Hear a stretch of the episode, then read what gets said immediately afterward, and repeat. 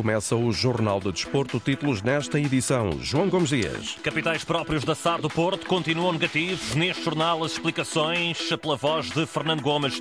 Diogo Ribeiro já está em Lisboa e, claro, já pisca os olhos aos Jogos Olímpicos. Kika Nazaré regressa em março e projeta a Liga dos Campeões para o Benfica. Hoje, a vez do Sporting jogar no Minho, na casa do Moreirense. O jornal Marca escreve que Mbappé já assinou contrato com o Real Madrid. Ainda o handball, o hockey, o basquetebol e o ténis de mesa. Jornal de Desporto, edição Antena 1, João Gomes Dias. A SAD do Futebol Clube do Porto fechou o primeiro semestre da temporada com os capitais próprios negativos, contrariando aquilo que tinha sido prometido por Jorge Nuno Pinto da Costa. Na apresentação das contas realizada esta manhã no Dragão, Fernando Gomes, homem forte das finanças azuis e brancas, justifica os 8,5 milhões negativos de capitais próprios pelo facto do prémio de apuramento para os oitavos da Champions, no valor de 9,6, ainda não constar neste relatório. E diz também que não não há qualquer criatividade na forma como as contas estão a ser apresentadas. Não há aqui contabilidade criativa. Não há aqui antecipação de receitas. Tudo aquilo que foi dito até aqui é uma falácia e eu penso, quero crer, que é apenas por falta de conhecimentos, por falta de familiaridade com estas questões contabilísticas que se mandaram para a frente algumas acusações, algumas atuardas, que não fazem nenhum, nenhum, nenhum sentido e que nós levamos à conta de falta de informação. O Porto apresentou um resultado líquido positivo de 35 milhões de euros, por isso, Fernando Gomes atirou-se aos críticos. A isto não é estranho o facto de estarmos próximos de um ato eleitoral e das contas do Futebol Clube do Porto, a sua situação financeira ter servido de arma de arremesso para procurar descredibilizar esta administração. Uma primeira nota para referir que as contas semestrais se referem a 31 de dezembro do semestre, portanto, mas nunca são apresentadas no dia 31 de dezembro nem no dia 1, nunca. Apresentação das contas do Futebol Clube do Porto, aqui com Fernando Gomes a tirar-se aos rivais e não só, também aos críticos dentro do Futebol Clube do Porto. Quem esteve presente nesta cerimónia foi o presidente Jorge Nuno Pinta Costa, que foi convidado, desde logo, para comentar o caso de corrupção que envolve César Boaventura, mas que não arrastou o Benfica. É o que é. Não acho nada estranho. Nada do que acontece é estranho. Nem tudo o que acontece no seu jornal é estranho. É o que é. Pinto da Costa também falou sobre as eh, declarações eh, de José Eduardo Muniz ontem, que de forma aparentemente cómica, segundo o próprio, disse que a Assembleia Geral do Futebol Clube do Porto se poderia comparar a alguns conflitos bélicos que foram acompanhados durante os últimos meses. Este assunto mereceu o seguinte comentário de Pinto da Costa. Quando se conjuga a maldade com a imbecilidade, nós a única atitude que temos que ter é desprezo total e absoluto. E esperar que as autoridades, se é que ainda há, tomem medidas, porque não se ofendeu só o Futebol Clube do Porto. Ofendeu-se o povo ucraniano, que morre todos os dias em grande número, e se brincou com um desastre mundial que é a guerra da Ucrânia, da Ucrânia que já dura há dois anos. De modo que, da nossa parte, é desprezo total, esperando as reações de quem tem que tomar. As palavras de Jorge Nuno Pinto Costa numa reação vimente àquilo que aconteceu ontem na gala da TVI.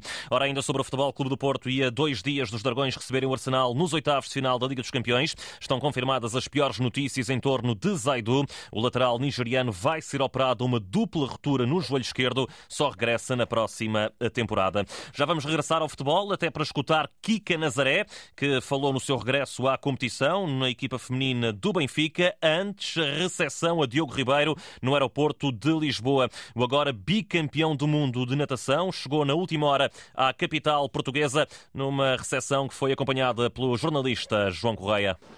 Orgulhoso e a viver um sonho após as duas medalhas de ouro nos Mundiais de Natação em Doha, no Qatar, Diogo Ribeiro chegou hoje a Portugal. Entre o desejo de regressar e o sorriso de orelha a orelha, os olhos do nadador português já piscam a Paris. Para mim sempre foi um sonho chegar lá, agora o sonho continua a ser uh, conseguir uma medalha. Uh, nunca vai deixar de ser, mesmo que esteja numa final, uh, vai ser sempre um sonho.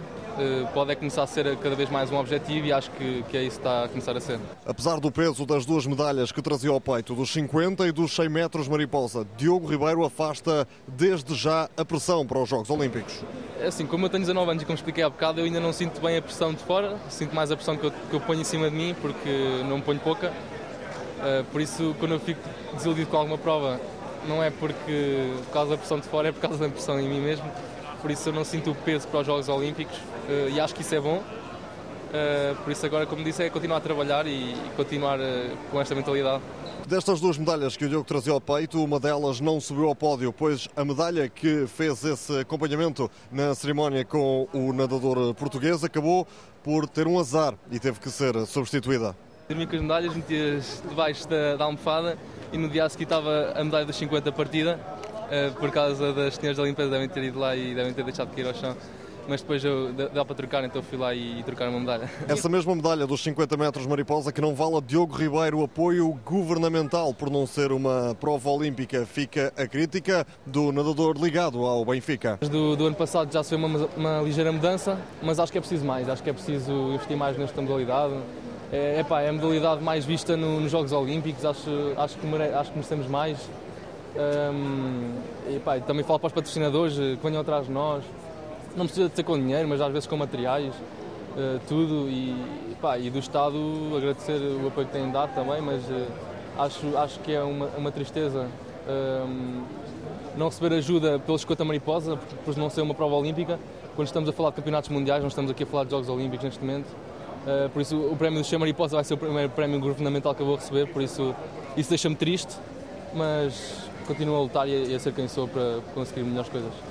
Benfica que vai homenagear Diogo Ribeiro no dia 25, o próximo jogo em casa do futebol eh, masculino, homenagem prometida já ao nadador eh, português que venceu duas medalhas de ouro nestes campeonatos do mundo. Essa homenagem a ser realizada no Estádio da Luz. João Correia no aeroporto de Lisboa, hoje eh, de manhã, há instantes essa chegada de Diogo Ribeiro, consagrado por duas vezes campeão mundial nos 50 metros mariposa, também nos 100 metros mariposa nos campeonatos do mundo que decorreram em Doha, no Qatar. No futebol feminino, destaque para a parceria anunciada hoje entre a Federação Portuguesa de Futebol e também a Visa na eh, cidade do futebol. Uma parceria que acabou por ser celebrada e que contou, entre outras, com Kika Nazaré, a jogadora da seleção portuguesa e também do Benfica. Esteve à conversa com o jornalista José Carlos Lopes.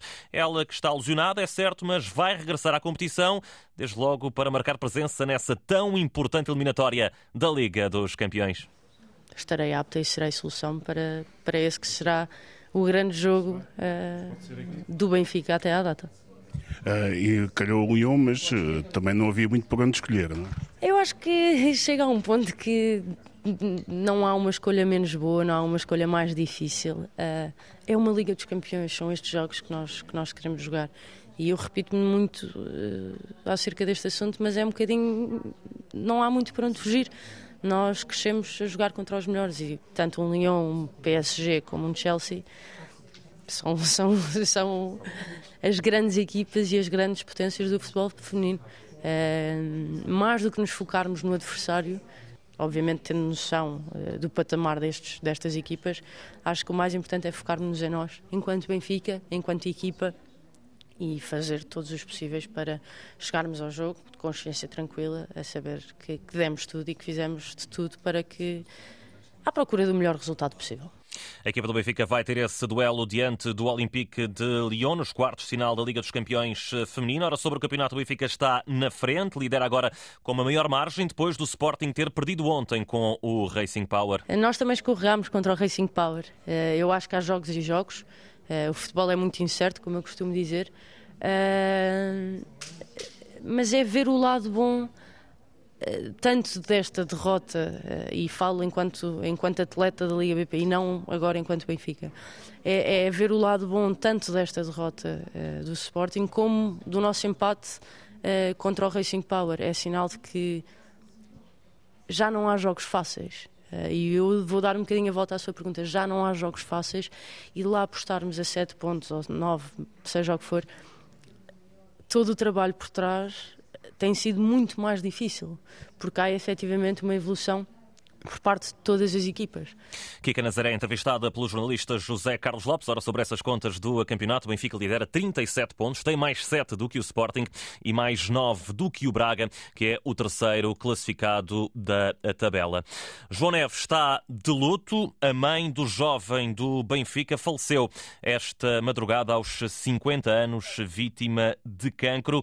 A mãe do atleta estava a realizar tratamentos oncológicos. Já há alguns meses acabou por falecer na última madrugada. Ainda sobre os encarnados, ontem o jogo com a vitória expressiva diante do Vizela por 6-1. David Neres foi a grande figura. O brasileiro fez dois golos, somou ainda mais duas assistências, mas apesar deste resultado dilatado, Roger Schmidt escutou alguns assobios e reagiu desta forma. Doesn't matter what I'm doing, I will be always criticized because I'm the coach of Benfica. That's normal. Faça o que fizer, serei sempre criticado porque sou treinador do Benfica. Eu sei disso e não tenho problemas. Tenho de tomar decisões e ganhar jogos. Temos de escolher o momento exato para dar descanso a alguns jogadores de forma a que recuperem, até porque há outros em excelente forma.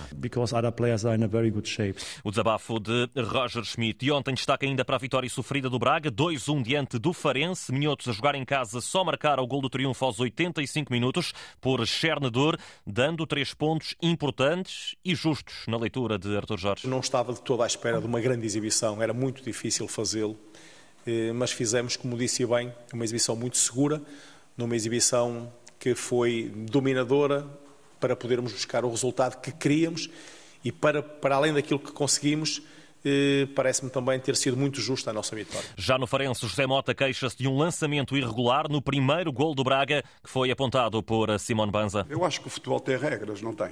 Ou só tem regras para alguns? O lançamento foi do meu lado esquerdo do meu banco, mas entretanto, entretanto o jogador do Sporting Braga joga no banco do Sporting Braga do lado direito. Ou seja, 30 metros, já estou a ser um, um tipo até porreiro.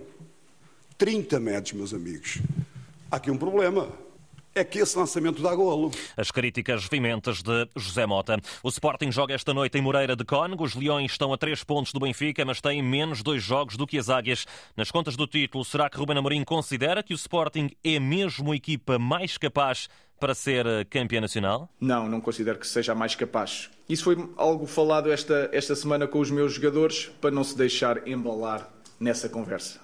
Ruben Amorim cauteloso, já Rui Borges no Moreirense, não tem dúvidas. O Sporting é mesmo a melhor equipa. Em termos individuais e coletivos, está num momento de forma uh, acima das outras. Uh, atualmente a equipa que está, está com mais confiança, que está com mais dinâmica, que está mais competitiva e intensa no sentido de jogo coletivo, por isso é um jogo de grau de dificuldade enorme. Paulinho e Santos ficam de fora, Diomande regressa, o Moreirense Sporting joga-se às 8 e um quarto da noite de hoje para seguir na rádio o relato de Fernando Eurico. Também para hoje está agendado o último duelo da Ronda 22, mas da segunda Liga, Vila Verdense AVS, com início marcado para as 6 da tarde.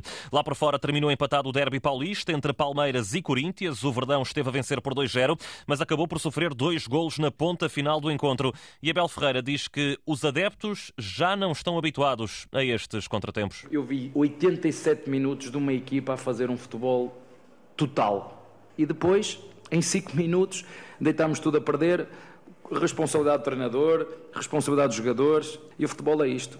Um, quando o Palmeiras empata com, o, com o Corinthians, da forma como foi, o sentimento é de derrota. E, um, e, aceitar que para o nosso adversário foi uma vitória e para nós foi uma derrota. Já no Corinthians, o também português António Oliveira mostra-se feliz com aquilo que foi a resiliência da equipa. Parabéns aos meus jogadores que nunca desistiram.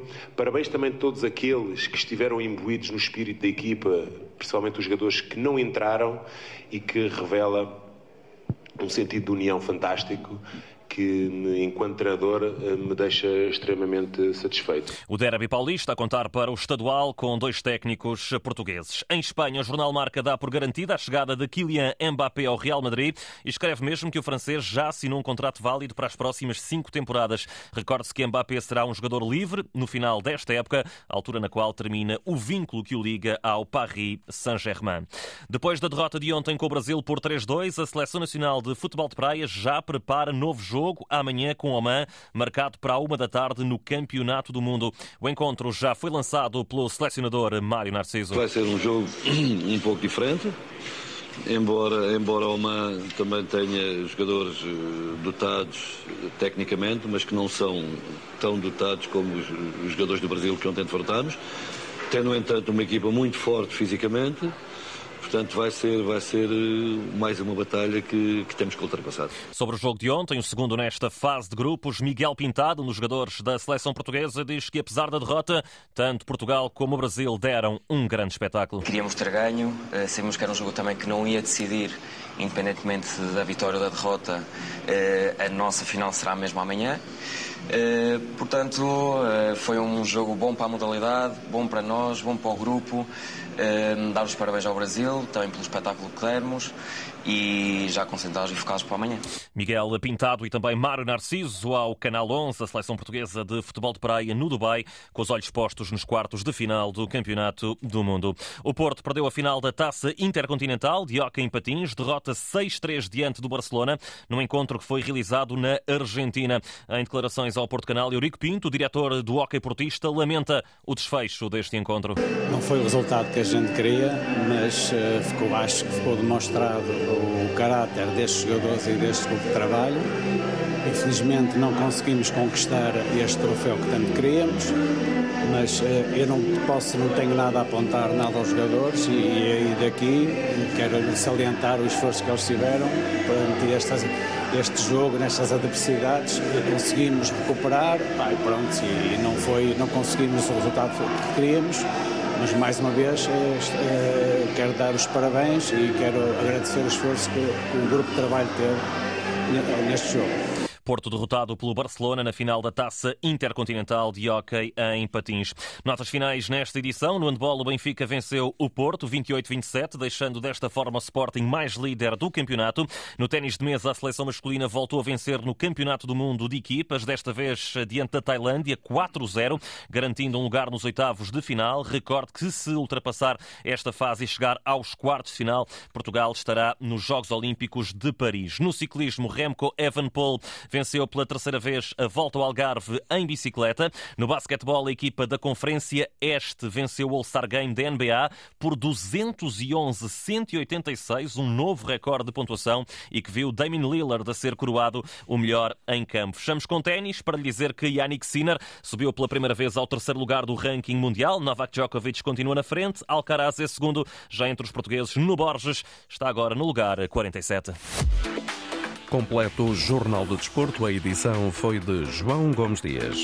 Pode sempre continuar a acompanhar a informação desportiva na net em desporto.rtp.pt.